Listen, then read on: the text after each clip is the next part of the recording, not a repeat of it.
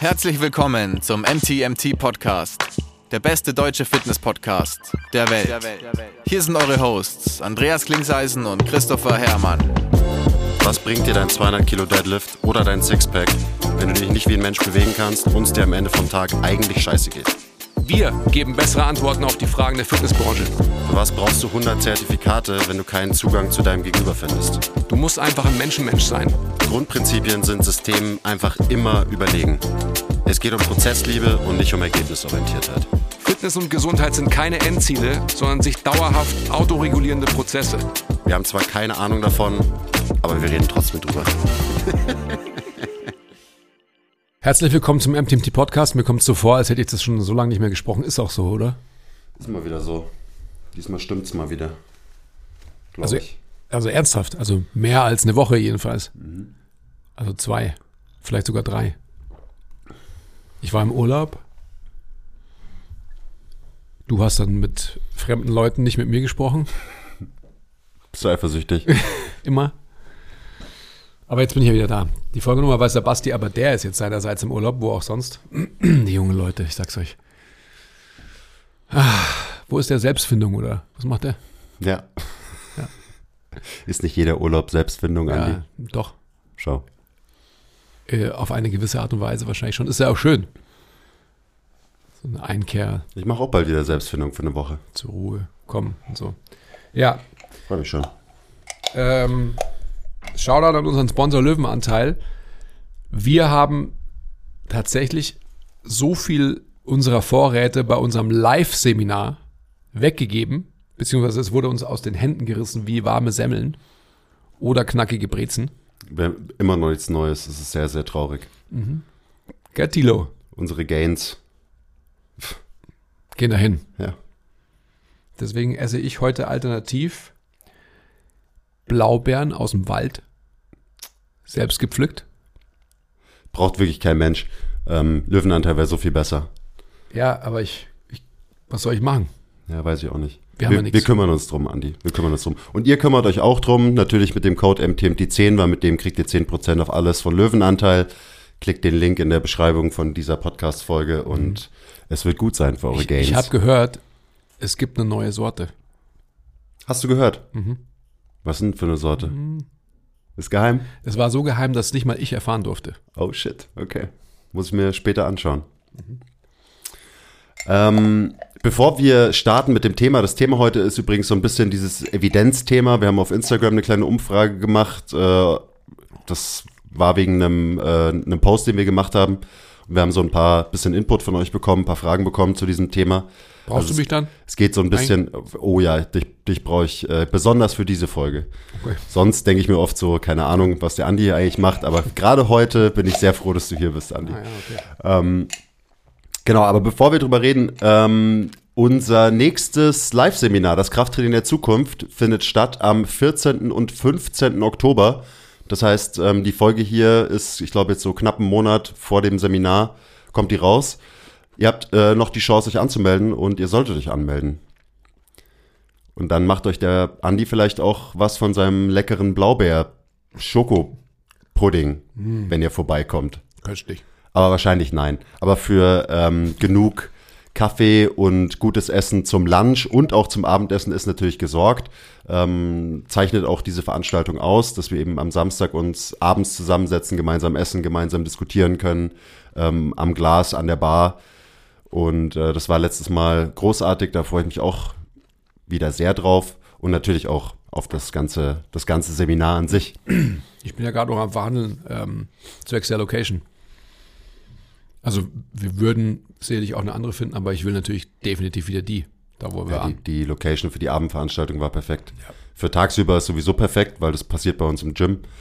Ähm, wenn ihr noch mehr darüber wissen wollt, über das Krafttraining der Zukunft, wir haben quasi eine ganze Folge dazu aufgenommen. Also wenn ihr so ein paar Folgen zurückgeht, äh, da gibt's eine Recap-Folge zu dem Seminar. Also wenn ihr euch noch unsicher seid, ah, soll ich da mitmachen, was passiert da überhaupt, dann würde ich euch empfehlen, dass ihr diese Folge anhört, weil da reden wir sehr, sehr viel über ähm, die Inhaltlichkeit vom Seminar, wie das Ganze abläuft und so weiter. Und wir wollen jetzt ja nicht hier eine Viertelstunde euch das erzählen. Aber ihr findet natürlich auch den Link zur Veranstaltung in der Beschreibung von diesem Podcast. Da stecken auch alle Infos drin. Wir freuen uns auf das Wochenende und wir freuen uns auf euch. Und schon hast schon aufgegessen. Der Andi hat aufgegessen und damit können wir eigentlich dann ins Thema einsteigen. Das ist schon, ähm, ist schon ein sehr, sehr wichtiges Thema, weil ich frage mich da immer so, beschäftigt nur mich das so viel? So dieses ganze Evidenz, evidenzbasiert, dass im Internet immer irgendwelche Leute rumschreien und sagen, äh, nee, das darfst du nicht sagen, wo sind, wo sind deine Belege, wo sind deine Studien und so weiter. Ähm, deswegen haben wir eine Umfrage gemacht und es beschäftigt definitiv nicht nur mich, sondern es beschäftigt vor allem auch junge Physios ganz, ganz viel. Da ist es, glaube ich, noch ein größeres Thema als in der Trainingsbranche, aber auch in der Trainingsbranche ist es so ein Thema, was Leute beschäftigt und auch verunsichert, weil halt viele Leute nicht irgendwie wissen, wie sie damit umgehen sollen, mit diesem ganzen, okay, darf ich das jetzt machen?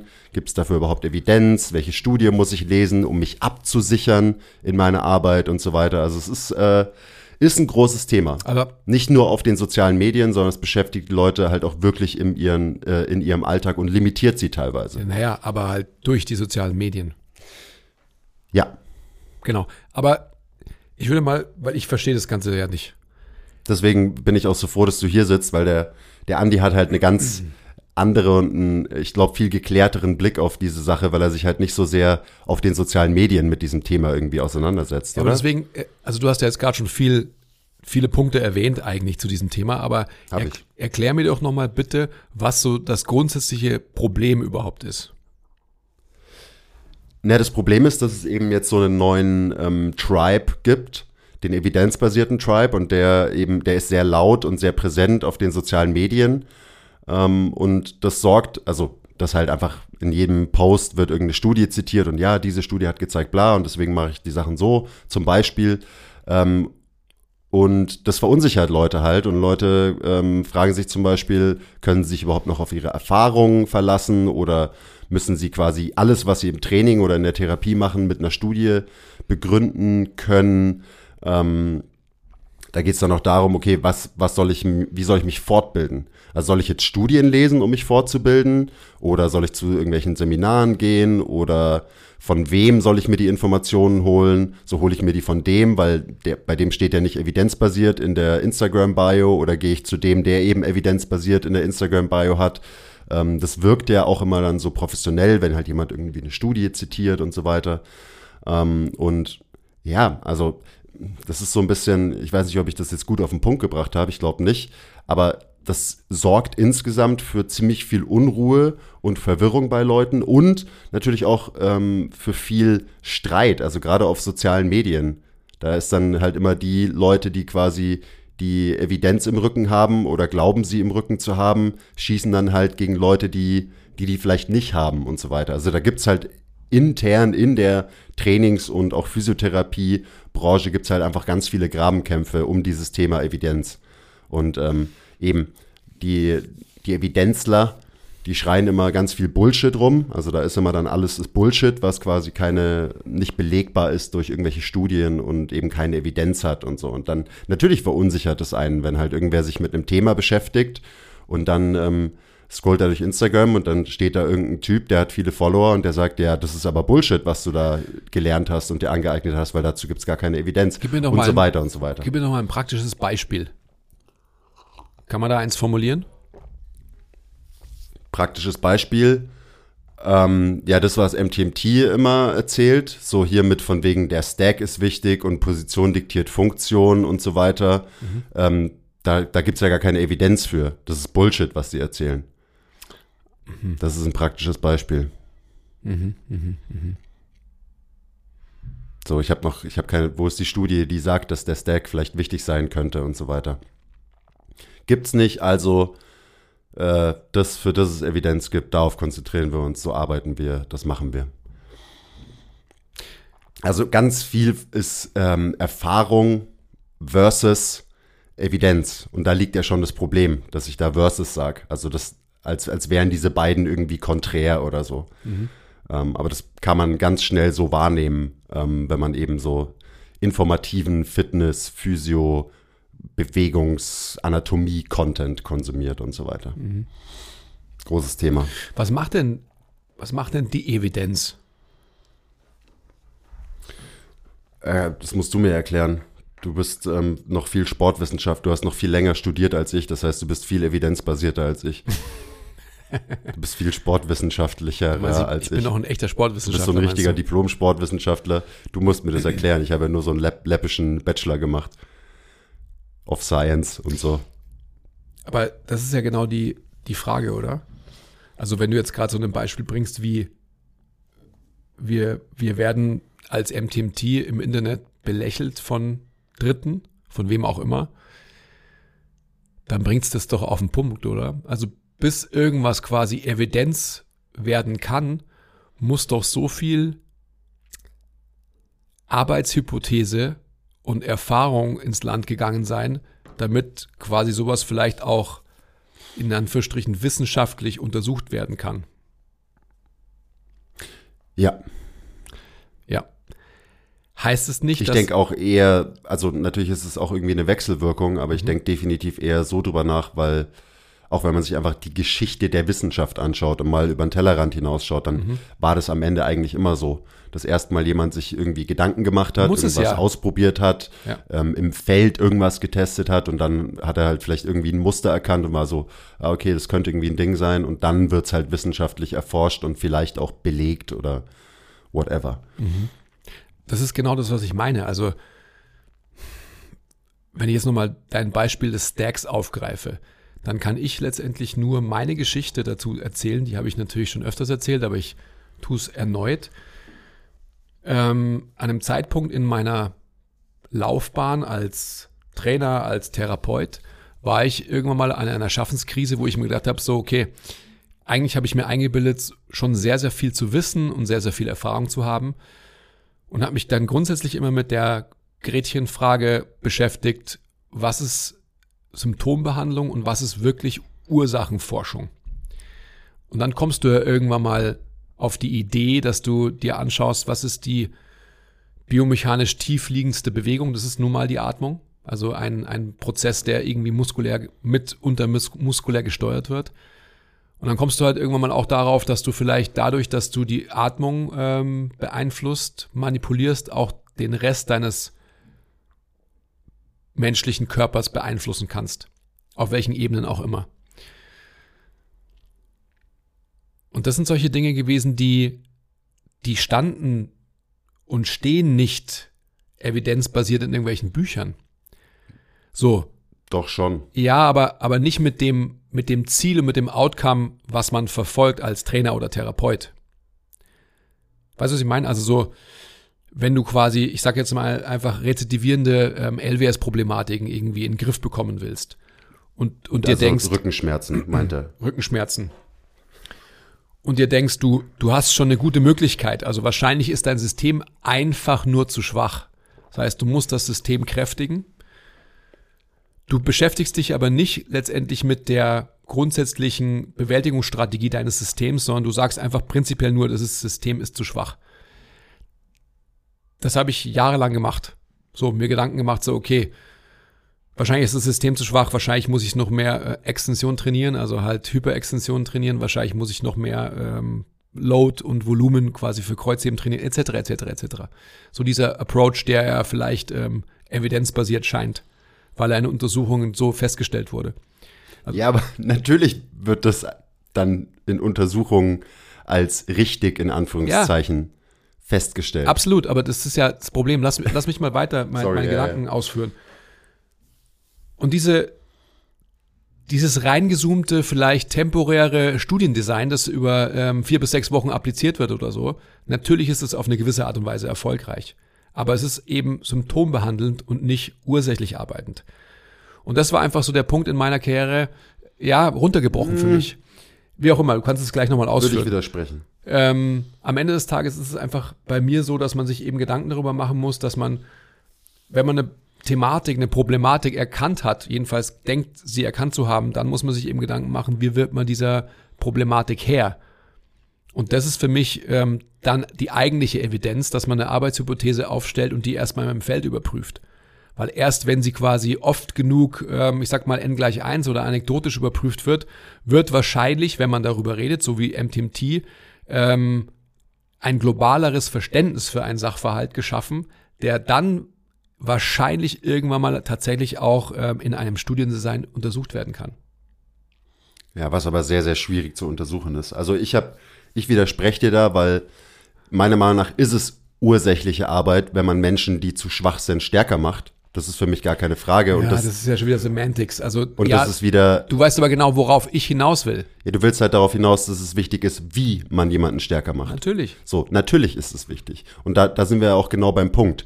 Die, die Evidenz, gerade so in, im Trainingsgame, die gibt uns den groben Rahmen vor. Und es sind meistens dann Erkenntnisse, die absolut dörr sind. Also eben wie zum Beispiel, ja, jemand, der sehr, sehr schwach ist, ähm, sehr, sehr schlecht Kräfte erzeugen kann und sehr, sehr schlecht mit Kräften umgehen kann, ähm, hat eine höhere Chance, eine Überlastungserscheinung zu entwickeln, als wenn jemand halt resilienter, widerstandsfähiger, stärker ist. So, ja, obviously ist es so. Ähm, und Evidenzler nehmen das dann quasi als Grund, diesen groben Rahmen, der uns eigentlich allen klar ist, zu sagen, ähm, ja, das Wie wir Leute stärker machen, also auf was wir achten in Bewegung, welche Bewegung wir machen und so weiter. Das ist nicht wichtig, das, weil dafür gibt es keine Evidenz und dafür gibt es auch keine Evidenz und dafür kann es auch keine Evidenz geben, weil halt da jeder Mensch anders ist und jeder Case individuell ist. Und deswegen braucht man da die Fähigkeit, wirklich wissenschaftlich zu arbeiten, was du gerade schon skizziert hast, eine Hypothese aufstellen für dieses Individuum und dann diese Hypothese überprüfen im Feld und so weiter. Das heißt, ich glaube, niemand argumentiert dagegen, dass Menschen stärker werden müssen. Also gerade wenn es um, um Schmerzen geht. So, das ist absolut offensichtlich. Ähm, und ich verstehe auch, also ich, ich glaube, ich verstehe inzwischen, wo das herkommt, ähm, dass es quasi irgendwie überhaupt eine, ein Streitpunkt ist, dass man sich Gedanken darüber macht, wie man Leute stärker macht, dass es wichtig ist, dass Bewegungsqualität wichtig ist für Menschen und so weiter. Ähm, Weil es halt ein komplexes Thema ist. Und wir Menschen sehr, sehr gerne die Komplexität wegrationalisieren, damit wir nicht mit dieser Komplexität irgendwie konfrontiert sind. So deswegen entstehen solche wirklich bescheuerten Streitpunkte wie dieser. Der ist absolut hirnrissig, wenn man einfach mal für zehn Sekunden logisch drüber nachdenkt. So dieser Streitpunkt, ähm, irgendwie der eine sagt, ja, es ist aber schon wichtig, so wie ich den Menschen belaste und mit welchen Bewegungen und so weiter. Und der andere sagt, nein, nein, das passt schon, einfach stärker machen mit Grundübungen, das reicht, das passt, dafür haben wir Evidenz, let's go. So, einfach mal kurz drüber nachdenken. Und da sind wir dann auch wieder beim Punkt, dass halt der gesunde Menschenverstand krass untergeht in dieser ganzen Diskussion. Und Leute versuchen, ihren nicht vorhandenen gesunden Menschenverstand und ihr, ihre nicht vorhandene Fähigkeit, kritisch und logisch denken zu können, maskieren mit Evidenz. Ja, ich glaube gar nicht, dass es, also Beziehungsweise die Evidenz missbrauchen, um sich halt nicht konfrontieren zu müssen mit dieser Komplexität. sich nicht zu Das trauen, glaube glaub ich. Ja, Ich glaube schon, dass der, also ein, hier, Immanuel Kant sagt ja, äh, der allgemeine Menschenverstand ist ein ähm, durchschnittlicher Verstand des Menschen, sofern er gesund ist. So. Ähm, tolle Definition auch. ja, ich glaube, dass es so ist, dass wir uns das halt nicht mehr zugestehen. Und dass er eben aufgrund von Verunsicherung, das hast du ja schon gesagt, für mich ist das ja überhaupt nicht nachvollziehbar. Das ist natürlich die Hybris, der ich erlegen bin, ähm, seit Anbeginn, seitdem ich diese Welt besucht habe. Aber ich kann mich einfach erinnern, ich habe ähm, immer mit bestem Wissen und Gewissen meinen Job gemacht und habe mir nie Gedanken darüber gemacht, so, äh, darf ich das jetzt oder sonst was. So, natürlich immer nach dem Motto, do no harm, das ist ja sowieso klar. Aber äh, in der ganzen Zeit, wo ich mit Menschen gearbeitet habe, ähm, kann ich mich jetzt nicht daran erinnern, dass ich ähm, jemandem großartigen Schaden zugefügt hätte. Also von dem her, was ich meine ist, ich bei mir gab es natürlich, als ich quasi in meinen Zwanzigern war, gab es kein Social Media und so. Das heißt, es gab gar nicht die Möglichkeit zu hadern und mir Fragen zu stellen, darf ich das überhaupt? Ganz im Gegenteil, ich bin einfach halt ins Feld gegangen und habe halt irgendwie 60 Stunden in der Woche gearbeitet und habe halt, ähm, weiß nicht, wie viele tausende Menschen irgendwie betreut. Fuck around to find out. Fuck around to find out. 60 Stunden die Woche. Ja.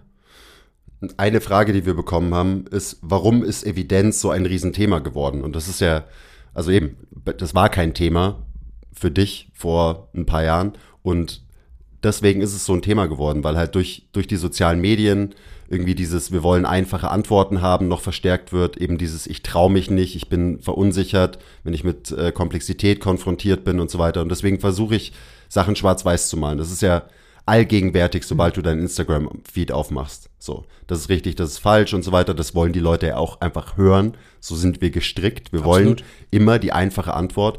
Und das gilt dann halt auch für Leute, die in dem Feld arbeiten. Und da ist dann halt oft die einfache Antwort das Ergebnis der Meta-Analyse, weil die komplexe Antwort ist, dieses Ergebnis zu hinterfragen, zu zerlegen und dann auch die Ergebnisse eben anzuwenden im Feld auf einen Menschen, der eben mit seinen Problemen Glaubenssätzen, mit allem, was dieser Mensch halt mitbringt, dann zu dir kommt.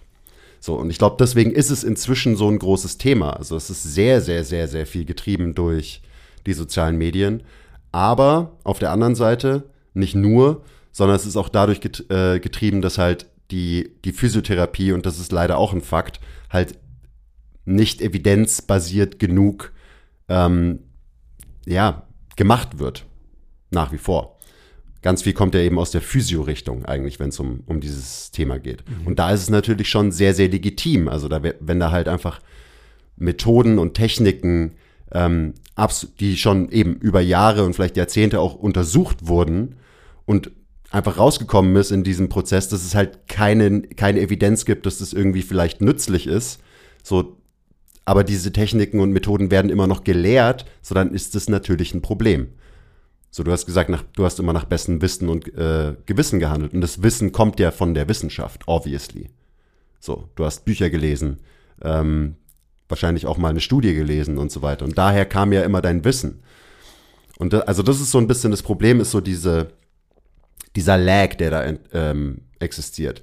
Diese Zeitverzögerung, dass wir eigentlich neues Wissen gesammelt haben, wir haben neues Wissen geschaffen, Mhm. Durch, die, durch die, die Wissen, den wissenschaftlichen Prozess, die wissenschaftliche Methode. Aber bis es in der Praxis ankommt, dauert es viel zu lang. Und das ist so ein Problem ähm, in, der, in der Physiotherapie. Damit haben wir eigentlich gar nicht so viel zu tun, weil, ähm, also ehrlich gesagt, evidenzbasiert arbeiten als Trainer ist absolut simpel. Und ja, in der Physiotherapie ist es leider halt ein Clusterfuck. Und das ist auch ein großer Faktor. Also es ist nicht nur, ja, Instagram ist schuld. Also ich glaube, deswegen ist es so ein Riesenthema geworden. Was ja auch nicht verkehrt ist, so, dass Leute die Physiotherapie irgendwie auf ein höheres Niveau bringen wollen, indem man halt mit besseren Methoden arbeitet und auch mit einem besseren Verständnis arbeitet. Weil für uns ist das total klar, was wir vorhin gesagt haben. So, natürlich ist die Chance, dass es einem Menschen besser geht, höher, wenn er halt nicht mehr schwach ist und fragil ist. So, ja, da. Aber bei Physios ist alleine diese offensicht, dieser offensichtliche Fakt, halt noch nicht komplett angekommen bei allen. Und deswegen ist es ein großes Thema und deswegen muss es auch ein großes Thema sein. Die Frage ist nur, wie geht man mit dem Thema um? Und ich glaube, dass wir, dass damit halt sehr, sehr schlecht umgegangen wird. Du meinst, dass, dass in der Physiotherapie der Mensch quasi auch in die Aktivität gebracht wird oder halt stärker gemacht wird, meinst du auch? Genau, das, das wäre schon mal so der, die Baseline. Ja, das, das ja. ist halt nach wie vor nicht Standard. Naja, damit einhergehend ist ja für mich immer so diese grundsätzliche Überlegung, ähm, der Frage der eigenen Motivation. Also ob jetzt, ob wir jetzt Trainer sind oder ähm, Therapeuten oder Therapeutinnen. Jetzt äh, komm mir nicht mit, willst du das wirklich und so weiter. Also natürlich, nein, natürlich nein, nicht, ist es richtig. Nicht willst du das wirklich. Doch, aber es ist total wichtig. Weil wenn's, wenn's, wenn du dir nicht die Frage stellst, dass du wirklich Anstoßgeber zur Heilung oder zur, zum Fortschritt sein willst, dann ist es dir scheißegal. Dann musst du nicht deine Methoden überprüfen und musst nicht immer wieder, so wie ich, über jetzt 25 Jahre hinweg dich immer wieder selbst in Frage stellen und eruieren, war das gut oder kann ich das noch besser machen? Weil wenn du, wenn du dann als Therapeut oder Therapeutin hergehst und gar nicht so diesen finalen Drive hast, zu sagen, ich will das wirklich. Meine intrinsische Motivation ist 100% den Menschen weiterzubringen. So, und ich mache halt meinen Job und vielleicht sogar noch, äh, das hatten wir ja auch schon wieder, obwohl auch, ähm, ich will gar keine Differenzierung zwischen äh, gesetzlich versicherten und privat versicherten Menschen treffen, weil auch in den sechs mal 20 Minuten Behandlungszeit ähm, eines gesetzlichen versicherten Patienten habe ich genügend Möglichkeit als hell yeah, chaka chaka motivierter Therapeut oder Therapeutin da einfach viel zu reißen. Aber das ist, das ist für mich so die Grundlage, die man sich auf alle Fälle als Frage stellen muss. Weil wenn die mir wurscht ist, so, ich mache halt meinen Job und okay, und das System hat mich ja gefangen und so weiter, dann muss ich immer wieder sagen, so, there's leaders and there's followers. So ist es halt. Ja, und das geht in beide Richtungen. Also das kann zum Beispiel bedeuten, wenn es dir eigentlich nicht so wirklich wichtig ist, wenn du nicht dafür brennst, kann es bedeuten, gut, da mache ich es halt so, wie wir es schon immer gemacht haben in der Physiotherapiebranche oder auch in der Trainingsbranche.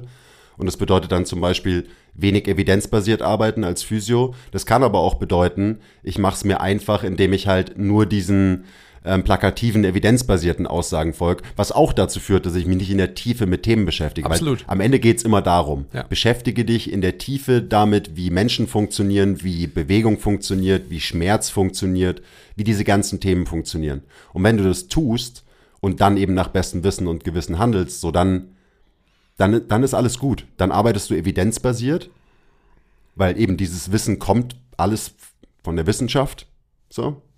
Ähm, und du wirst dich stetig weiter, weiterentwickeln. Und Aber- das ist eben, das passiert in beiden Lagern. Das passiert in, in, in, in dem Lager, äh, das haben wir schon immer so gemacht, und es passiert in dem Lager so, oh, wir machen jetzt alles neu, weil wir arbeiten jetzt evidenzbasiert. Aber dann eben wird trotzdem nicht das große Ganze gesehen. Und man verfällt eben so diesem, diesem Tribalism, man ver verfällt diesem, ähm, diesem Dogmatismus, dass man halt sagt, so, okay, ich, das ist jetzt, das ist jetzt meine Crowd hier. Und das ist ein kleiner Bereich und da muss ich nicht open-minded sein. Ich muss mir nicht, ich muss mich nicht äh, konfrontieren mit Meinungen, die meiner Meinung äh, widersprechen und so weiter. Das ist ja auch ein Riesending. Also in der Evidenzbubble, da ist, das ist ein riesiger Circle Jerk, wo immer wieder die gleichen Sachen, die gleichen Informationen gepusht werden und immer wieder die gleichen Leute sagen, ja, ja, stimmt, geil, ja, stimmt. So, da wird relativ wenig diskutiert. Geht, was musste ich letztens sehen? Da dachte ich mir, haut's einen Schalter raus. Da habe ich einen der größten ähm, Accounts, ähm, evidenzbasierten Accounts gesehen. Und ich weiß, dass, dass die Caption nicht ganz ernst gemeint war, aber da wurde quasi ein evidenzbasierter Physio, ähm, wurde kritisiert von einem anderen evidenzbasierten Physio, das, was man braucht, damit man sein Verständnis aufs nächste Level bringt. Und er hat in der Caption geschrieben so, damn it, stop making us think. So, weil er eben einen sehr guten äh, Kritikpunkt geäußert hat. Und wie gesagt, mir ist klar, dass das Stop Making Us Think, dass das irgendwie nicht ernst gemeint ist, aber trotzdem steckt da ganz, ganz viel Ernsthaftigkeit leider drin. Weil, also ich krieg das ja auch mit, so wenn Leute mich äh, kritisieren, nachfragen, ähm, so eben, wo sind die Belege für die und die Aussage und so weiter. Ich kann mit diesen Leuten nicht diskutieren. Ich probier's. Es, es entwickelt sich nie eine Diskussion, weil man gar nicht auf einem, gar nicht auf einer Ebene irgendwie miteinander kommunizieren kann und über die Mechanismen zum Beispiel sprechen kann. Man kann gar nicht reden über so die Biomechanik und wie Bewegen funktioniert, weil auf der anderen Seite dafür kein Interesse da ist und dann dementsprechend natürlich auch kein Verständnis. Ich und glaube, kein Interesse ist, glaube ich, falsch, sondern einfach Angst. Also so Angst, dass man quasi irgendwas nicht weiß und versteht. und dann als Scharlatan abgestempelt wird und Imposter-Syndrom und überhaupt und so. Ja, ja, alles, alles Faktoren. Und, und das ist ja für mich total nachvollziehbar. Also ich kann nur deine Worte wiederholen, dass man sich halt versucht, so einfach wie möglich zu machen. Und ich bin auch, ähm, I'm guilty of that. Also ich habe immer versucht, ähm, an einen Punkt zu kommen, dass ich halt verstanden habe, ähm, wie ich vorgehen muss, um Problem XY irgendwie zu lösen und so weiter. Und dachte immer, ja, okay, das habe ich jetzt, das Spiel habe ich jetzt durchgespielt und so weiter. Bei Weitem natürlich nicht. Ich meine, die Diskussion, die ich äh, mit Leuten im Internet führe, eben über Wadenheben zum Beispiel, das sind ja genau die gleichen, die du auch beschreibst und so weiter. Es geht halt verdammt nochmal ähm, ums, wie man was macht. Und wenn wir uns darüber halt streiten müssen, leider immer noch wohl, dann sind wir halt so late. Ja, aber wir sind so late. Wir sind so late und, und das, dieses, dieser ganze Punkt basiert eben wieder auf dem Rant, ähm, dass Leute halt ein schlechtes Modell von menschlicher Bewegung und Biomechanik und Anatomie haben. Dass immer noch bewusst oder unterbewusst gedacht wird in, okay, da sind Knochen, an denen ziehen Muskeln und dann bewegen sich diese Knochen. Und wenn ich ein, wenn ein Muskel zu lang ist, dann muss ich ihn nur kräftigen, weil dann wird er irgendwie kürzer. Und wenn ein Muskel zu kurz ist, dann muss ich ihn dehnen, weil dann wird er in die Länge gezogen. Also dieses extrem falsche, unakkurate Modell, wie unser Körper funktioniert, weil unser Körper halt viel, viel komplexer ist als das. Ähm, und viel komplexer ist als, muss ich etwas dehnen oder kräftigen? So, dieses binäre Denken eben auch im Bewegungskontext, im Kontext Biomechanik, das ist allgegenwärtig. Und darauf basiert eben auch das, dass du keine Grundlage hast zu diskutieren, weil wenn dein Modell halt immer noch so dieses Strichmännchen-Modell ist von, naja, ah der Muskel zieht daran und dann mache ich einfach den Muskel stärker und ich ignoriere alles andere, was darum äh, drumrum passiert und so weiter, so ja, dann, dann wird es halt schwierig, sich mit der Komplexität ernsthaft auseinanderzusetzen. Mhm. Aber die Komplexität ist halt verdammt nochmal da. So. Mhm. Man muss sich mit der konfrontieren, wenn man, wenn man ein besseres Verständnis erlangen will und wenn man besser arbeiten will, egal ob du Trainer oder Physio bist. Aber ist es denn, also du weißt ja, ich schalte mich dann immer wieder, wenn ich irgendwie ähm, belustigt im Bett liege abends, dann in solche Diskussionen ein. Wenn, wenn dir langweilig ist. Wenn mir ja. langweilig ist und ähm, bis meine Frau sagt, mach jetzt das Telefon aus und schlaf, äh, weil sie nicht schlafen kann, weil ich lache, äh, während ich irgendwas kommentiere und so weiter.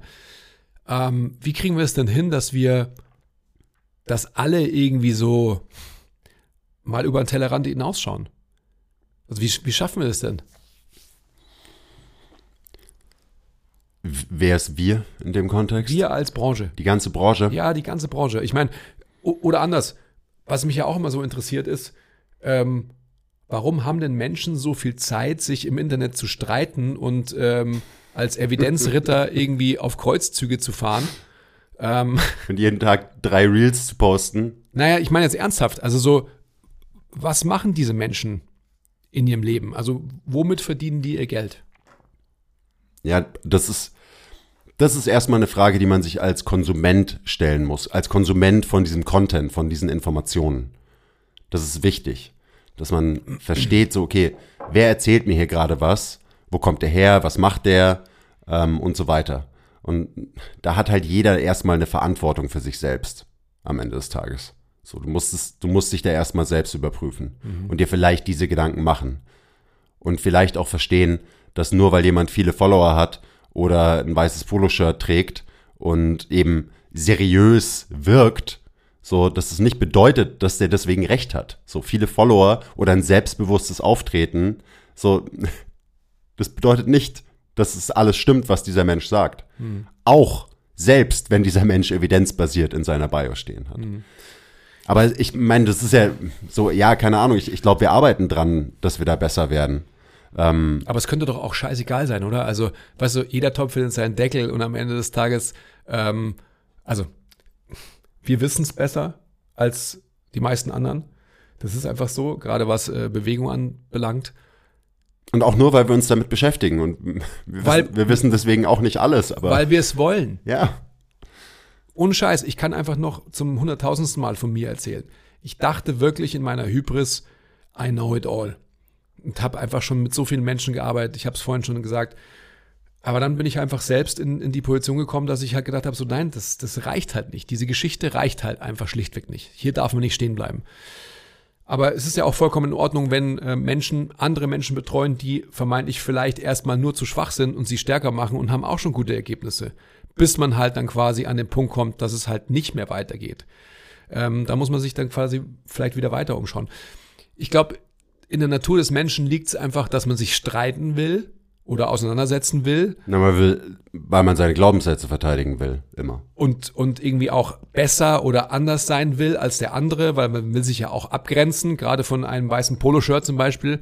Ich weiß auch gar nicht, warum du immer so weiße Poloshirts hatest. Die können ja auch schön sein. So. Ich hate die nicht, das ist nur so, das ist halt ein Thing. Ich weiß. Aber du weißt, was ich meine. Also so, wir sprechen ja auch so oft darüber, warum beschäftigt man sich überhaupt ähm, mit diesen Menschen, sage ich jetzt einfach mal mit Absicht und ich meine das nicht despektierlich, sondern einfach nur äh, rein energetisch, will ich fast sagen. Warum? Müssen wir das? Also, ich kann mich noch erinnern, als wir zum Beispiel eben da in, auf dem TNT-Summit waren. Oder worauf ich hinaus will, ist, ähm, es müsste ja viel mehr Möglichkeiten geben, sich mit anderen, ich sag mal, Personen, die, die andere Glaubenssätze oder ähm, Richtungen verfolgen, eben halt viel konstruktiver auszutauschen, weil dann würden wir insgesamt alle weiterkommen. Dann würden wir vielleicht auch gar nicht streiten müssen, sondern wenn wir bereit wären, den anderen zu hören und auch das zu hören, was der andere uns sagen will, nicht das zu hören, was wir denken schon gehört zu haben, dann hätten wir viel mehr Möglichkeit. Und ich habe ja so vielen Leuten, ähm, Shoutout Nils, angeboten, ähm, hier im Podcast zu sitzen und mit mir im Podcast die Diskussion zu führen, die ich quasi auf Instagram geführt habe mit ihm und seinen Rittern. Ähm, aber das will ja nie jemand. Dazu kommt's ja nicht. Ja, es ist auch ein ganz, ist ganz seltsames Ding eigentlich, ja, dass man, man steht die ganze Zeit im Ja. Konflikt Ja, im Internet, ja, aber man scheut halt einen echten Konflikt in Anführungszeichen, beziehungsweise halt einfach eine, eine sinnstiftende Diskussion über Themen. Ja. Und das ist ja halt dieses Ding, so diese Lager existieren so nebeneinander und dann schießen sie immer, schießt das eine Lager ein paar Pfeile rüber und dann schießt das andere Lager wieder ein paar Pfeile rüber, obwohl wir eigentlich alles gleiche Ziel verfolgen, by the way, das darf man auch nicht vergessen. Absolut. Also es ist absolut retarded. Ähm, und eben, ich habe immer so das Gefühl, also ich probiere immer so gut es geht zwischen den Lagern dann so in der Mitte irgendwie zu sitzen, aber ich sitze dann halt in der Mitte und schaue nach links und schaue nach rechts und denke mir so, was ist eigentlich los mit euch? So, wieso verschwenden wir so viel Energie für so, für so viel Bullshit, für so viel dumme Diskussion, ähm, wo doch am Ende rauskommt, dass wir viel mehr gemeinsam haben, als dass wir irgendwie Streitpunkte haben. Also ich meine, absolut. Stefan Ort ist so in Deutschland einer der großen ähm, evidenzbasierten Physios, also groß im Sinne von Following und Standing und so weiter in dieser, gerade in dieser Online-Community.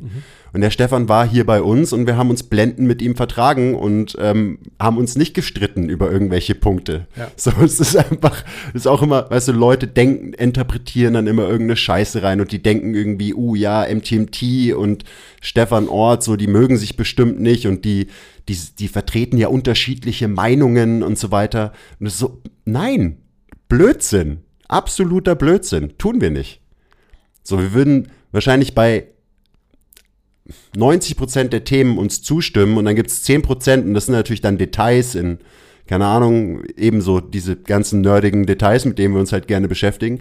Und da könnte man dann mal diskutieren. Und da gibt's vielleicht auch unterschiedliche Meinungen. Vielleicht sagt er, ja, ähm, keine Ahnung, ich würde eher die Übung machen. Und dann sage ich so, ja, ich würde eher die Übung machen. Und dann begründet er, warum er seine Übung machen würde. Und ich begründe, warum ich meine Übung machen würde. Und am Ende sind beide Seiten so, hm, ja, du lieferst ein paar gute Argumente für, für deine Übungen, man kann beides machen. Ähm, und das ist ja ganz oft das Problem, dass es halt nicht, es gibt halt nicht die Antwort, sondern es gibt nicht, es gibt in diesen ganzen Diskussionen sehr wenig Fakten und ganz viele Meinungen und das ist okay, das ist nichts Schlechtes, solange du halt deine Meinung gut begründen kannst und gut verargumentieren kannst, bist du auch safe.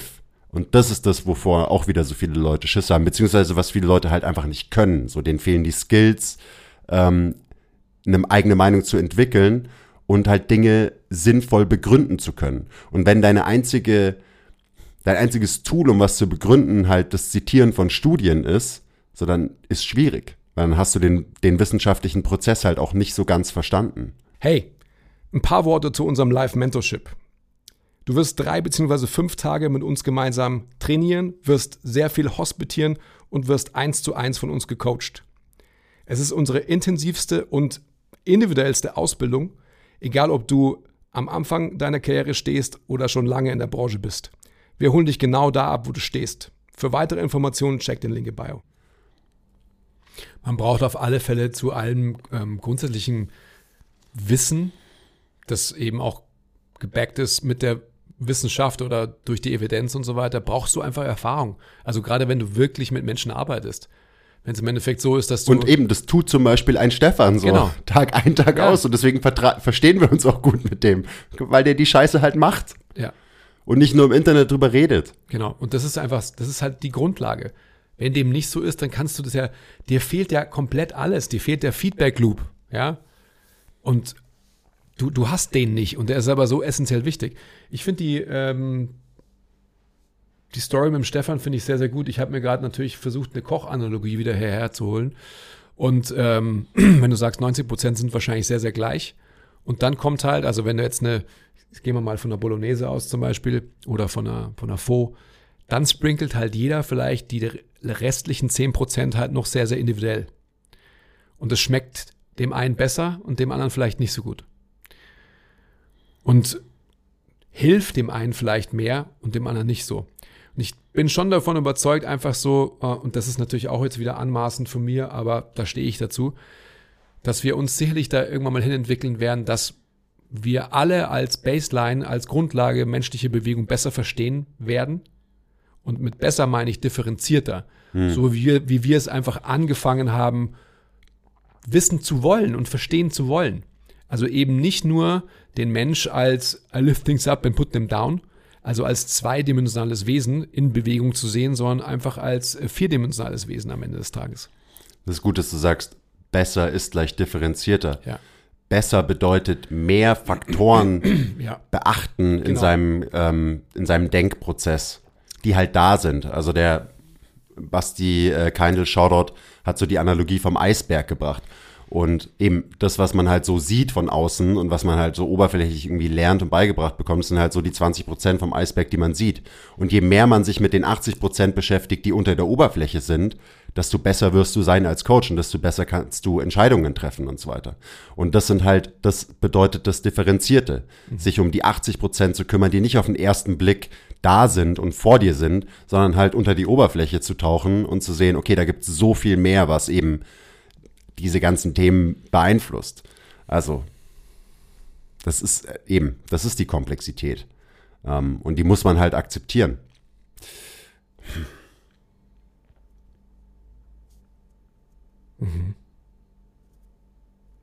Ja, aber also, Weil das große Ganze ist der ganze Eisberg und nicht nur die oberen 20 Prozent. Absolut. Und das muss uns klar sein. aber ich, ich habe ja, als du vorhin gesagt hast, wir sprechen heute über, über dieses Thema oder über so ein Thema, habe ich ja schon gesagt, so ich verstehe die Frage nicht. Was ist denn so, also ich weiß nicht, worauf du jetzt noch hinaus willst, aber wie sollte denn jemand, der, der verwirrt ist und der sich große Fragen stellt, die Fragen von diesen Menschen sind doch so, wem soll ich jetzt glauben, in Anführungsstrichen, oder? Ja, schon. Das ist doch so eine Frage. Ja. Aber wie, wie kann man denn so einem Menschen helfen? Weil es, darum geht's ja am Ende. Ja, ist nicht so easy. Also am Ende, ich bin der Meinung, am besten lernst du von Mentoren. So, das ist natürlich auch meine Erfahrung. Ähm, dementsprechend würde ich sagen, such dir Mentoren, die das schon lange machen, die viel Erfahrung haben. Aber sind die dann nicht schon wieder so, dass sie halt irgendwie so, habe ich schon immer so gemacht äh, und so? Ja, wenn es so einer ist, dann such dir einen neuen Mentor. Weil die gibt die gibt's natürlich ganz, ganz viel, logischer, logischerweise. Ja. Ja. ist aber ein legitimer Punkt. Ja. Ähm, und hinterfrag halt alles, was dir auch irgendein Mentor erzählt. Also, und auch alles, was in irgendeinem Buch drin steht. Und ich verstehe, dass es schwer ist, weil bei mir hat es jahrelang gedauert, bis ich mich getraut habe, Sachen, die in einem, in einem Buch drin stehen, wo hunderte Studien zitiert sind, also wo eben einfach ein fetter Text drin ist, der basiert auf hunderten Studien, dass da was drin steht und ich sage so, nee, das sehe ich anders. Das traue ich mich seit kurzem, also vielleicht seit seit zwei Jahren oder so und ich beschäftige mich jetzt schon seit über acht Jahren sehr intensiv mit diesen ganzen Themen. Von daher verstehe ich auch, dass das echt schwer ist und dass man erstmal das frisst, was halt in einem ähm, Fachbuch drin steht oder was dir eine Autorität erzählt und so weiter. Man muss da auch erstmal ein bisschen gewisses äh, Selbstbewusstsein und Selbstvertrauen aufbauen als Coach oder Therapeut, damit man, damit man das eben kann. Es ist, also es ist nicht einfach. I get it. Ähm, aber je mehr du von guten, reflektierten Leuten lernst, die das schon lange machen und das koppelst auch einfach mit eben faktisch, äh, faktischen wissenschaftlichen Arbeiten. Also es ist immer so, so ich muss keine Studien lesen, sondern ich lese lieber ein Fachbuch, das basiert auf hunderten von Studien, ähm, weil auch einfach kein Mensch Studien wirklich lesen kann. Das kommt noch dazu. Also wahrscheinlich am wenigsten die Leute, die ähm, PMIDs in Kommentaren posten, um irgendwie ihren Punkt zu untermauern und so weiter. Da lache ich mich kaputt, sorry. Ähm, wenn in einem Instagram-Kommentar irgendwer nicht den Link zu der Studie postet oder so, dann, dann bist du für mich schon raus. Ähm, ja, es ist tricky. Es gibt so viele mögliche Quellen und so weiter. Ähm, und ich glaube, man, man muss sich halt sein Wissen aufbauen und zusammensetzen aus diesen verschiedenen Formen der Evidenz. Da habe ich auch letztens einen Post drüber gemacht. Eben, Anekdoten sind eine Form der Evidenz. Du kannst von mir aus sagen, ja, es gibt eine Hierarchie der Evidenz und da stehen die unter einer Meta-Analyse. Okay.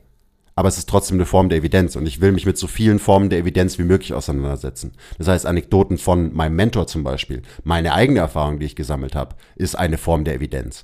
Dann eine Meta-Analyse ist eine Form der Evidenz. Eine mechanistische Studie, die sich einfach nur anschaut, wie sich das Schulterblatt bewegt, wenn wir unseren Arm heben. So, da gibt's Studien drüber. Die liest kein Schwanz, die liest vor allem niemand von diesen evidenzbasierten Menschen. Die kommen immer mit irgendwelchen Meta-Analysen, wo halt Ergebnisse dann extrem runtergebrochen, verallgemeinert sind und so weiter. Aber so diese detaillierten Sachen, so da gibt's überall Studien drüber.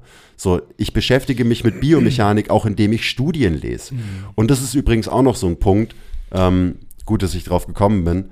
Ähm, ich glaube, wir müssen uns mehr mit Mechanismen beschäftigen im Lernen. Wie funktionieren Sachen? Und nicht nur mit Outcomes, weil eine Meta-Analyse ist immer eine Studie über einen Outcome. So, ich habe irgendwie, ich mache, wenn ich die Intervention mache versus die Intervention mit einer großen Gruppe, dann kommt dabei raus, dass die Intervention im Schnitt besser funktioniert. Cool. Aber warum hat die Intervention besser funktioniert? Da, da, da musst du Mechanismen verstehen. Und mit Mechanismen meinen wir halt dann in dem Feld, äh, wie funktioniert Anatomie, wie funktioniert Biomechanik und so weiter. So, und das sind irgendwie so die, die Dinge, mit denen ich mich halt gerne beschäftige und wo wir noch extrem viel Luft nach oben haben. Und damit beschäftigen sich irgendwie so wenig Menschen. Und das verstehe ich nicht, weil da gibt's eine, ein Riesenberg an Wissenschaft. Ja, genau. Und Berge sind groß und Berge sind angsteinflößend. Und es ist anstrengend hochzuklettern. Mhm. Wenn ich weiter um den Berg rumlaufe, einfach in der Ebene, ist natürlich easy. Mhm. Aber ich, und ich, ich flex damit nicht so gerne, weil ich hasse das, wenn Leute damit flexen, wie geil sie, wie geil viele Studien sie wieder gelesen haben ähm, und weil ich im Zweifelsfall dann halt auch immer denke, okay, du hast also deinen Bias mal wieder schön bestätigt durch die Studien, die du dir da rausgecherrypickt hast. So, ich lese halt Paper, da, da sitze ich zwei Stunden an einer so einer fucking Studie und am Ende ziehe ich mir zwei Punkte raus, wo ich mir denke, so, das ist ganz interessant irgendwie. Und dann muss ich mir auch noch Gedanken drüber machen, wie ordne ich das jetzt in mein Verständnis für Bewegen ein? Wie ordne ich das in mein biomechanisches Modell ein und so weiter. Und manchmal ordne ich es halt gar nicht ein und dann habe ich quasi dann und dann habe ich auch nicht zwei Stunden verschwendet, sondern ich habe ja trotzdem an meinem Verständnis gearbeitet ähm, und weiter an meinem Modell geschliffen. Und das ist auch wieder so ein Thema. So, ich glaube, jeder muss den Anspruch haben, sein Modell ständig weiterzuentwickeln, mit allen Möglichkeiten, die wir haben. So, mit allen Quellen, die uns eigentlich zur Verfügung stehen. Und uns stehen alle Quellen zur Verfügung. Wir haben das. Internet, Mann. Dein eigenes Modell für was? Für den, wie der menschliche Körper funktioniert. Und warum musst du das verstehen? Ja, weil ich mit menschlichen Körpern arbeite. Wenn, also wenn man weil du mit menschlichen Körpern arbeitest. Und das ist wieder genau die Grundlage. So. Das was ich vorhin gesagt habe. Ich kann mich da nur leider wiederholen, aber ähm, und du sagst ja da, aber das ist halt, das ist die Gretchenfrage. Also wenn ich irgendwie einen, einen Ritter bin, aus welchem Stamm auch immer und irgendwas vertrete und vielleicht meine Daseinsberechtigung darin sehe, dass ich eben flexen kann mit Wissen, aber das Wissen ist nicht applizierbar für andere Menschen, sondern es geht nur zum Flexen als Selbstzweck. Wenn das meine Arbeit ist, dann ist es doch vollkommen in Ordnung.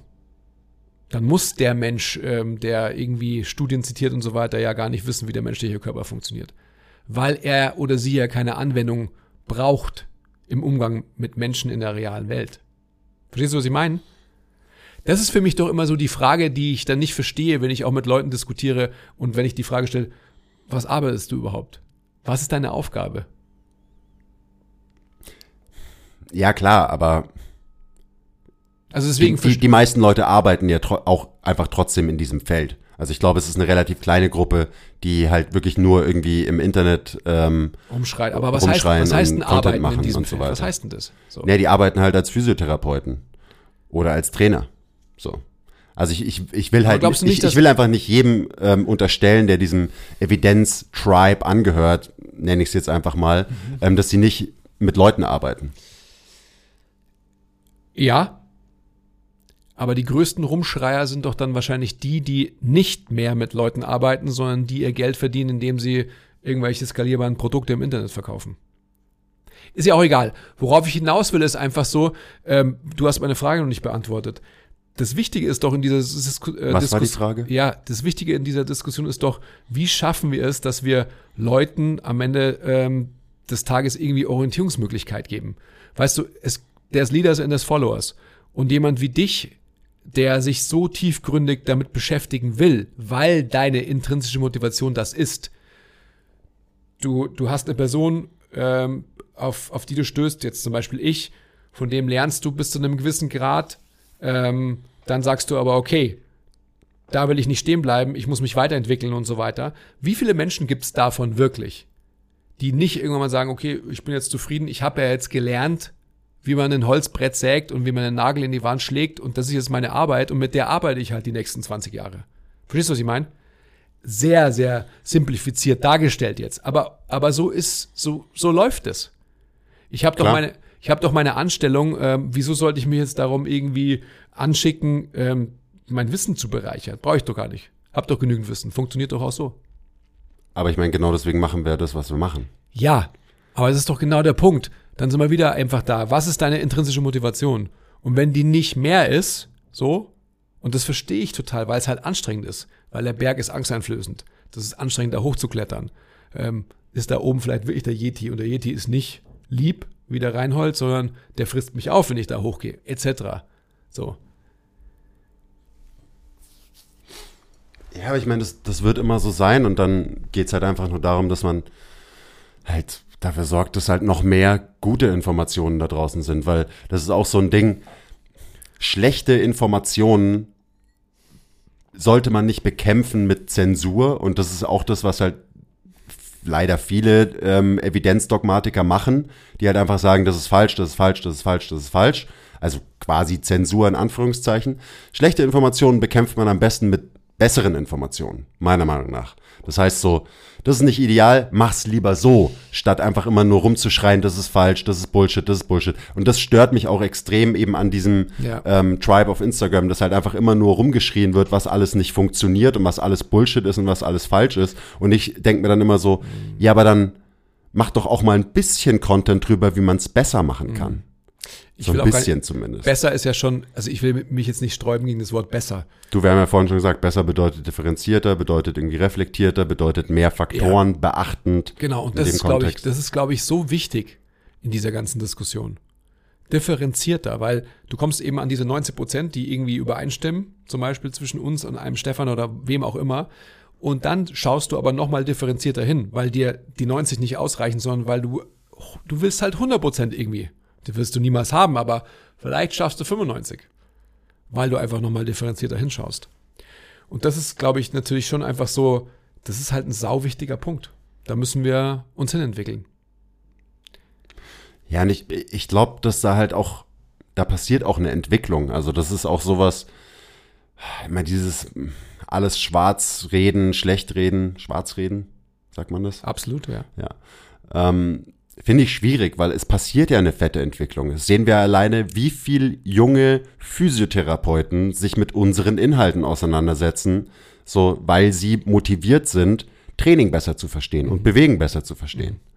So. Ist doch geil. Und es, wir haben jetzt auch die Möglichkeit, das ist ja dann auch wieder so das Positive an den sozialen Medien und dem Internet und dass man Zugriff auf so viele Informationen und auch so viele Menschen hat. Also eben, wenn ich David Gray was fragen will, dann frage ich ihn was. Und der antwortet mir. So sick. Als du in deiner ähm, Studienzeit warst, so, keine Ahnung, da hättest du ähm, Louis Simmons vielleicht einen Brief schreiben können, wenn du eine Frage hast.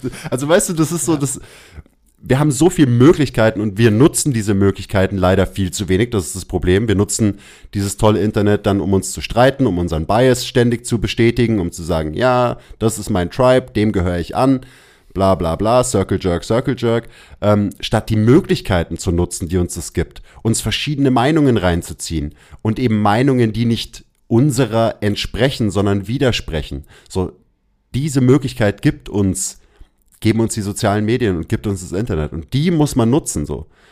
Wie viele Leute beschäftigen sich proaktiv mit anderen Menschen, die sie nicht gut finden, die aber wahrscheinlich auch ganz schön viel gute Sachen sagen.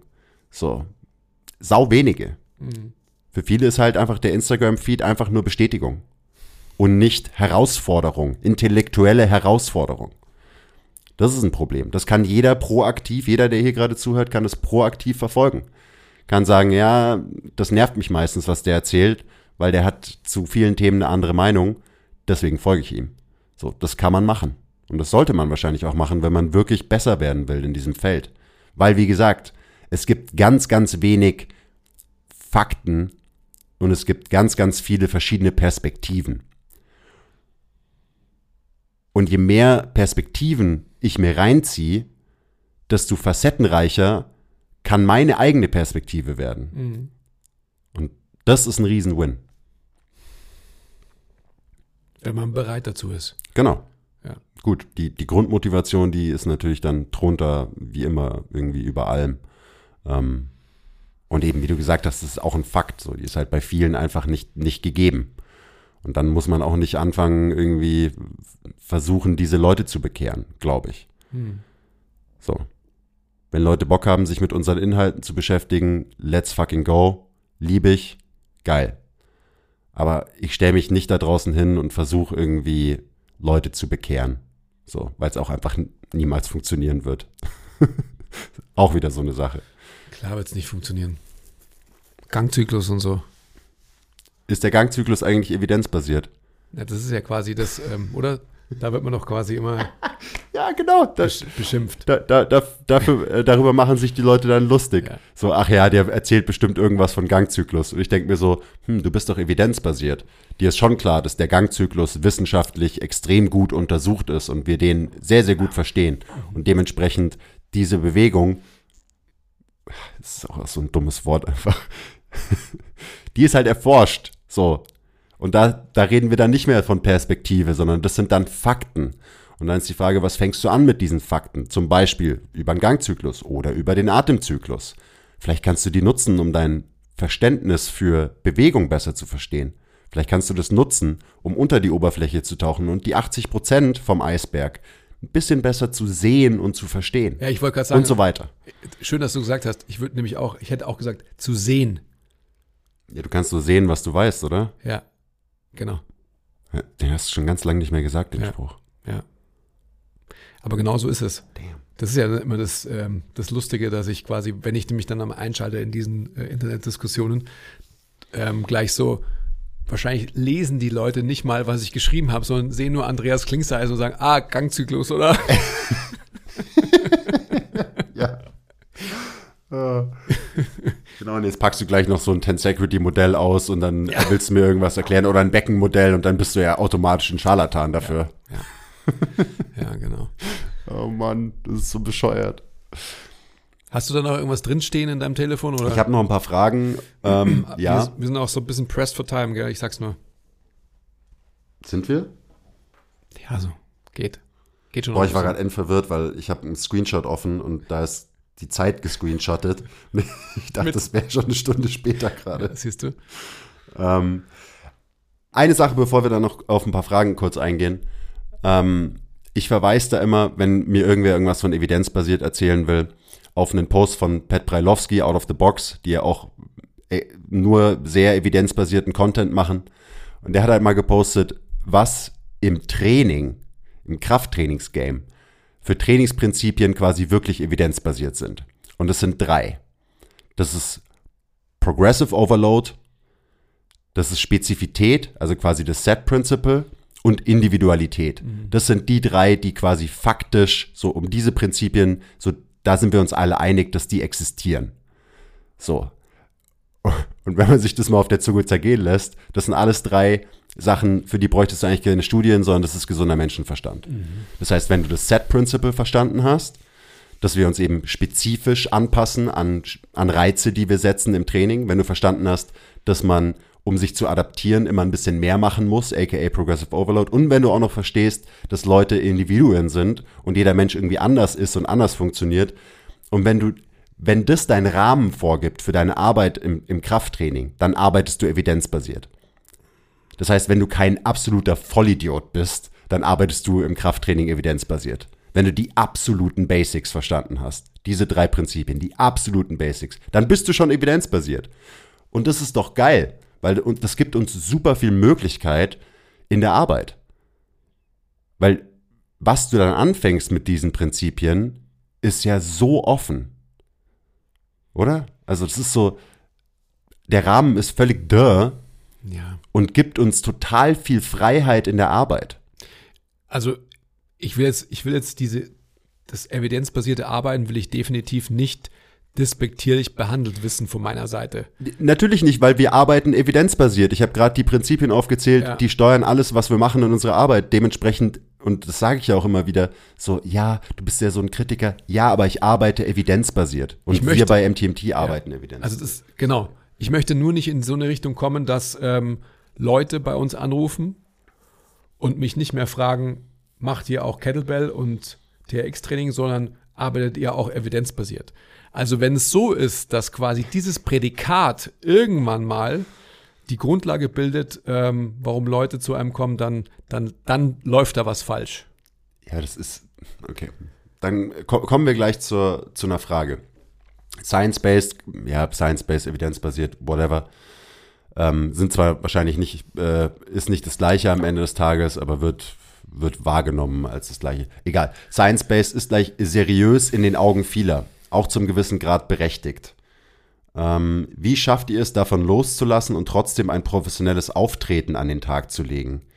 Wie bringt ihr diesen Spagat zustande? War eine Frage. So. So. So, ja. Und das ist, was steht da? Seriös in den Augen vieler. Auch das ist so eine Sache. In unserer Bubble ist es vielleicht so, ist es so ein großes Thema. Aber Patienten und Kunden, so, die gehen davon aus, dass wir das alles irgendwie, dass die Arbeit auf dem neuesten wissenschaftlichen Stand basiert und das ist, das spielt in den ihren Überlegungen keine große Rolle. Das muss uns auch klar sein. Weil eben, es, hier ruft niemand an und sagt, hey, arbeitet ihr eigentlich evidenzbasiert, weil dann komme ich vielleicht mal vorbei. Ist noch nie passiert. Und das ist wichtig, dass man sich dem klar ist. Also, dass wir uns darüber krass viele Gedanken machen und streiten, aber dem Patienten und dem Kunden, so, für den ist es kein Thema. Und vielleicht gibt es ein paar Nerds, für die es ein Thema ist. Die gibt es bestimmt, aber das sind, das sind ganz, ganz wenige. Ich denke, dass mit seriös wahrscheinlich dann am Ende des Tages schon auch eine gewisse Ableitung in Form eines Bildes wichtig ist. Also nicht nur, dass man science-based oder evidence-based irgendwie arbeitet und agiert. Also es kommt ja auch immer darauf an, wie man sich dann ausdrückt, wie man was bespricht und so weiter. Und am Ende des Tages natürlich auch, wenn man von Seriosität spricht, auch wie man ausschaut eben. Also man hat ein weißes Polohemd an oder man hat ein kein weißes Polohemd an. Man hat vielleicht einen gewissen Haarschnitt oder man hat keinen gewissen Haarschnitt. Und das mag sich sehr oberflächlich anhören von mir, aber ähm, wir Menschen sind so. Das ist 100%ig ein Faktor. Und Menschen, die zu uns kommen, kommen zu uns, weil sie uns mögen. Und dann sind wir einfach genau bei dem Punkt. Wir sind halt, wir sind für uns sehr, sehr relatable, weil wir authentisch sind. Und das ist genau das, warum Menschen zu uns kommen. Menschen kommen nicht zu uns, weil sie irgendwie sagen, hey, seid ihr evidenzbasiert, sondern Menschen kommen zu uns, weil sie uns cool finden, weil sie sehr schnell erleben, dass wir einer von ihnen sind. Wir sind nicht anders als sie, sondern wir sind genauso wie sie. Und wir haben die Möglichkeit, ihnen so ein bisschen beizubringen und Anstoßgeber zu sein, halt auch einen aktiveren, einen fitteren Lebensstil irgendwie wieder zu erlangen. Oh Mann, wir Menschen sind so einfach gestrickt und Ja. so dämlich. Was, es ist ja wirklich so. Wenn ich mich hinstelle, so wie ich jetzt gerade aussehe, zum Beispiel in dem Outfit und auf Instagram irgendwas über Science ähm, erzähle, dann werden mir das weniger Leute abkaufen und glauben, in Anführungszeichen, ähm, als wenn ich mein, mein Auftreten, mein Aussehen verändern würde. Eben, weißes Poloshirt. So, also das, deswegen rede ich ja immer davon, weil halt wirklich die Optik ähm, da mega viel ausmacht. Und schon bin ich nicht mehr glaubhaft, weil ich habe eine Cappy auf und ähm, Pat kann das aber auch. trage irgend so ein komisches Carhartt-Hemd oder so. Hm. Ja. Okay, next. Mich nerven diese Pseudo-Coaches in Anführungszeichen mit ihrem nachgequatschten Anatomie-Mist, weil in den meisten Fällen das größere Ganze nicht gesehen wird. Ähm, ja, ist keine Frage. Ja, mich nerven diese Leute auch und da sind wir wieder beim Thema. Ähm, was nachquatschen von wem anders, erfordert kein eigenes Nachdenken und gibt dir sehr, sehr viel Sicherheit, weil irgendwer anders hat schon gesagt, das ist richtig, also kannst du das einfach wiedergeben, kannst dir deine Likes dafür abholen auf Instagram. Herzlichen Glückwunsch, du hattest keinen eigenen individuellen Gedankenprozess, ähm, du hast einfach fucking NPC-Content erstellt, so kannst du machen, mich nervt's, mich langweilt's, weil es einfach nur zeigt, was für ein schlechter Denker dieser Mensch ist, der diesen Content produziert. Was haben wir noch? Haben wir vielleicht noch auch eine Frage so? Ich würde dann auch wieder mich fragen, so, warum nervt es einen so? Schaust dir halt nicht an dann. Weißt du, was ich meine? Also so. Ja, weißt du, was ich meine? Ja, natürlich, aber es ist schwer. Es ist schwer, wenn du da halt, wenn du da investiert bist in diesem Bereich, ähm, eben Ja, aber dann drücke ich doch energetisch, emotional und so weiter. Ich bin da viel besser geworden. Also mich, mich nerven inzwischen nur noch ganz Entweder ich wenige entfolge Sachen, irgendwelchen auf- Accounts auf oder ich drücke doch einfach nicht mehr da drauf, oder? Und dann zeigt mir der Algorithmus das auch nicht mehr an, oder? Ja, und dann sind wir wieder bei dem Thema, was ich vorhin hatte. Ich will ja auch konträre Meinungen in meinem Feed haben und so weiter. Und manchmal sind dann halt Sachen, die mich halt auch nerven und so. Aber ich bin, ich, ich werde inzwischen, also auch das hat sehr, sehr lange gedauert, aber so ein, ein so ein, so ein Scheiß triggert mich inzwischen. Es ist halt ein Unterschied, Wirklich. wenn dich was nervt, so wie es in der Frage beschrieben ist oder in dieser Aussage, versus du willst dir proaktiv andere Meinungen anhören, weil du deinen Denkprozess bereichern willst. Das ist ein großer Unterschied. Ja, klar. Deswegen folge ich halt auch nicht diesen, diesen NPC-Content, der mich einfach nur nervt, wo Leute einfach nur irgendwas nachquatschen, was halt Adam Meekins mal gesagt hat oder was sie in irgendeinem ähm, Research Review von Eric Helms gelesen haben oder so. Ähm, sowas folge ich nicht, sondern halt Leuten, die auch eine eigene Meinung haben und selber denken können. Und sorry, aber davon gibt es auffällig wenige, die sich diesem Evidenzdogma verschrieben haben. Gute Soundbites hier, die man dann auf Instagram posten kann. Schön provokativ und so. Ähm, wie sollte man Evidenz am besten einordnen? Wann ist es eventuell Pflicht und wann nur eine Tendenz? Wann? Okay, kein deutscher Satz. Ich habe es versucht, deutsch zu machen. Ähm, ja, wie sollte man Evidenz am besten einordnen? Ich glaube, darüber haben wir jetzt auch den, die ganze Folge schon geredet, oder? Ich glaube auch. Das Wichtige ist, dass man sie einordnet. Das ist, glaube ich, da das Wichtige. Wie sollte man sie einordnen? Du musst sie einordnen. Du musst dir überlegen, wie ordne ich dieses, das hier gerade ein, was ich hier gerade gelesen oder gehört oder gesehen habe. Weil viele Leute ordnen das halt nicht ein, ähm, sondern akzeptieren es oder verwerfen es. Das ist das Wichtige. Das ist genau das, was ich meine. So. Ordnet die Sachen ein, die ihr konsumiert. Ich finde ja auch so, Für euch. ich finde die Diskussion einer wissenschaftlichen Abhandlung ja auch immer, für mich ist das das Wertvollste eigentlich, weil ich die, den gedanklichen Prozess des Autors nachvollziehen können will und dann darüber überprüfe, ob ich der gleichen Meinung bin oder ob ich quasi andere Gedanken zu seinem Ergebnis hätte. Ja. Und ich weiß gar nicht, ob, ob Leute das überhaupt lesen. So, Das ist auch nochmal so ein Thema. ja. Die, Ab die Abstract ähm, Keyboard Warriors auf Instagram. Aber das, da liegt ja, da liegt ja das Gold, oder? Dass man sich quasi Voll. halt, also wie bei, ähm, Bei der Nikola. Sorry, Nicola, bei der Nicola, ähm, wo ich mit ihr über ihre Diskussion gesprochen habe. Das ist für mich der interessanteste Part ihrer Arbeit natürlich. Ja, also es ist meistens der interessanteste Part von jeder Studie, die ich Ab, lese. natürlich. Und da sieht man dann auch ganz oft, ähm, da spiegelt sich dann eben auch so das, das Verständnis der Autoren wieder in der Diskussion. Und dann kann man das auch wieder viel besser einordnen, was sie eben davor so geschrieben haben oder was sie empfehlen aufgrund von ihren Studienergebnissen und so weiter. Und ganz oft ist es halt so, boah, Leute, ich, ich weiß nicht, ob ihr, ob ihr die richtigen Fragen gestellt habt in eurer Studie zum Beispiel. Ich finde Verständnis, aber dann auch wieder Motivation. ja. Habe ich die Motivation quasi das Ergebnis, das quasi vielleicht wirklich nur circle jerklich bestätigt, was in früheren Studien auch schon bestätigt wurde, in Frage zu stellen. Aus dem und dem Grund. Das ist ja auch so ein Ding, dass wenn man halt wirklich Studien liest, das ist ja, also hauptsächlich steht da ja drin, ja, wir brauchen mehr Daten, wir brauchen mehr Studien, wir wissen es nicht genau, es könnte so und so sein. Unsere Studie hat ergeben, dass eine Tendenz in diese Richtung vorliegt und so weiter. Also auch da ist wieder so, das sind kleine Puzzlestücke, die dein Denken und deine Perspektive und deine Meinung vielleicht so ein bisschen beeinflussen können. Aber es sind halt nur kleine Puzzlestücke. Und auch da haben die Leute ja keinen Bock drauf. Die Leute wollen die Meta-Analyse, wo drin steht, so, so ist es. Und dann kommt noch dazu, was ist, letztes Jahr ist die Meta-Analyse rausgekommen, die die meist zitierten Meta-Analysen in der Sportwissenschaft untersucht hat. Und da ist rausgekommen, ich glaube, es waren 80 Prozent, dass 80 Prozent von den meist zitierten Meta-Analysen der Sportwissenschaft massive, signifikante statistische Fehler aufweisen. Ja. Also auch da ist wieder so herzlichen Glückwunsch und auch ein klassischer Rand von mir. Sportwissenschaft ist halt, ja, so ein bisschen so, kein besonders ernstzunehmendes wissenschaftliches Feld. Leider. Leider. Also da ist, da arbeiten wir mit ganz, ganz viel Bullshit.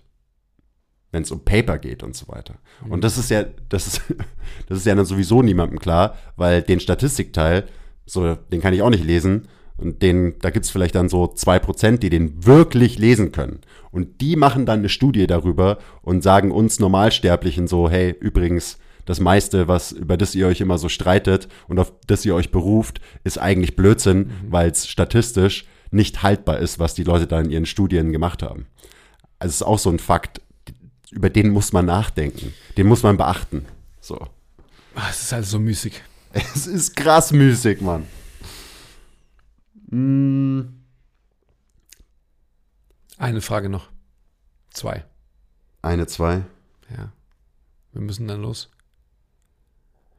Manchmal weiche ich von der Evidenz ab, beispielsweise Muskelfaserriss, weil da sagt anscheinend die Evidenz, dass man vier Wochen Pause machen muss bei einem Muskelfaserriss.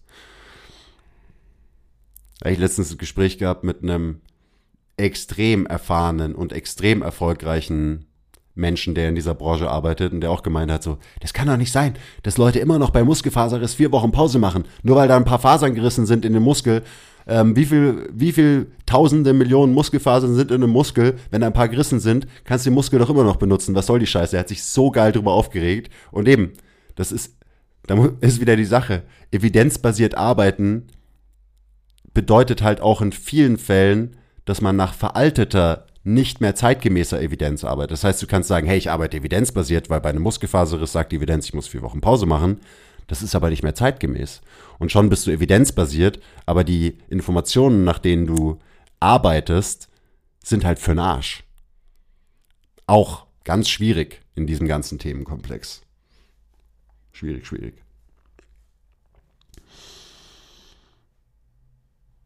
Ja, keine Ahnung.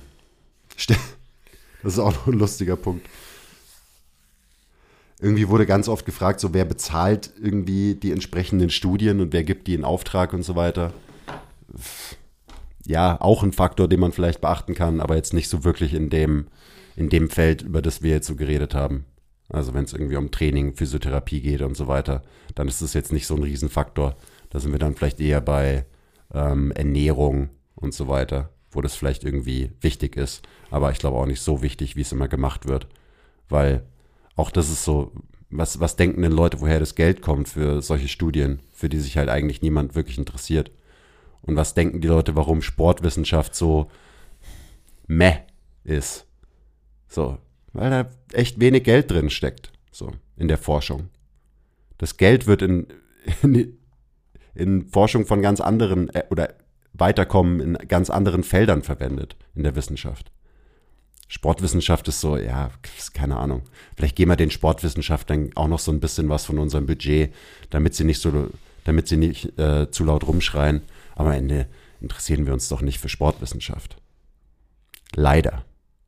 Also es hat schon auch einen Grund, warum halt, ja, warum dann sowas dabei rauskommt wie 80 Prozent der meist zitierten Studien sind eigentlich von Arsch. Also es gibt sau viele Probleme mit gerade der Sportwissenschaft und auch so in der Physiotherapie und so weiter, was es da alles so gibt. Ähm, und wir haben noch gar nicht angefangen, über halt Studiendesigns zu reden. Das ist auch nochmal ein Riesenthema. Da werden dann Studien zitiert und Ergebnisse aus Studien interpretiert und missbraucht. Und das Design von der Studie ist von vornherein halt einfach absolut bescheuert. Ich will gar nicht darüber sprechen weißt du, also nicht nur über Studiendesign, sondern auch über die Hintergründe, wo Geld reinfließt in der Forschung und wo nicht und aus welchen Gründen und so weiter. Ja, da, da macht man ein Fass auf. ohne Boden. Ja, aber deswegen wahrscheinlich auch wichtig, dass man sich dem so ein bisschen bewusst ist, dass, es, dass das halt auch nochmal ein Fass ohne Boden ist. Und eben dann, dann wird die Studie gemacht, was ist besser für Gluthypertrophie, Hip Thruster oder äh, Hip Thrust oder Back Squat. Und viele Leute stürzen sich darauf und sagen, boah, endlich haben wir eine richtig geile Studie, die total anwendungsbezogen ist. Und ich stehe daneben und kann nur den Kopf schütteln und sage, ist es euer Ernst, dass wir für so eine Scheiße, für so eine dämliche Forschungsfrage Geld rausblasen? Ja. Und das, also das bringt es auch gut auf den Punkt, weil viele sind jetzt vielleicht so, hä, aber das ist doch voll die gute Studie, dann weiß man doch, welche Übung irgendwie besser ist für Gluthypertrophie und so. So, hä?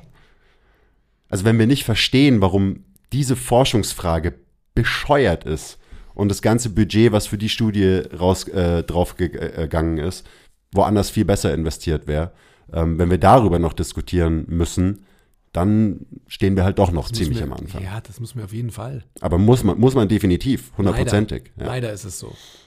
Dass, dass sich quasi mit äh, Profanität beschäftigt wird, weil man den Wald vor lauter Bäumen nicht sieht. Wirklich Profanität. Soll ich die oder die Übung machen für Gluthypertrophie? So, come on. Lasst uns mal Mechanismen besser untersuchen, lasst uns besser verstehen, wie sich unser Körper wirklich bewegt in zum Beispiel einem Backsquat. So.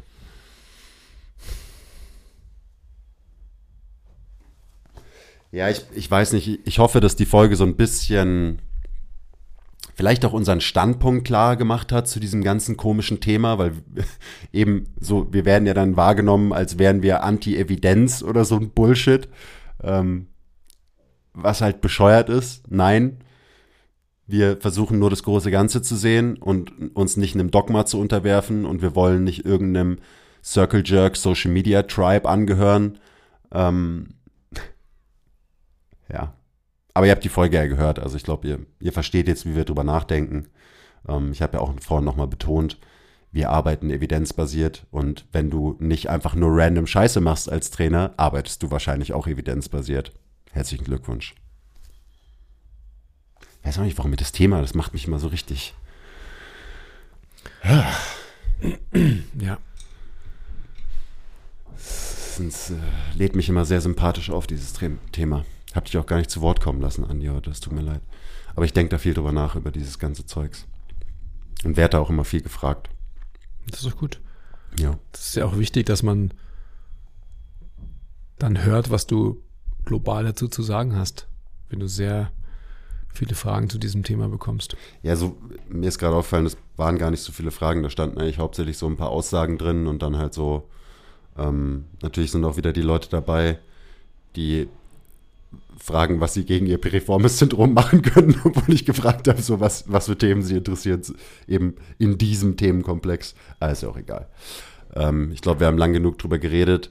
Ähm, und ansonsten, wenn ihr wirklich noch spezifischere Fragen habt zu dem Thema, dann kommentiert die auf Instagram. Wir haben zu jedem Podcast immer einen dazugehörigen Instagram-Post. Ähm, schreibt uns einen Brief oder meldet euch irgendwie bei uns. Es gibt ja zum Glück durch das Internet ganz, ganz viele Möglichkeiten, in Kontakt zu treten mit Menschen wie uns zum Beispiel auch.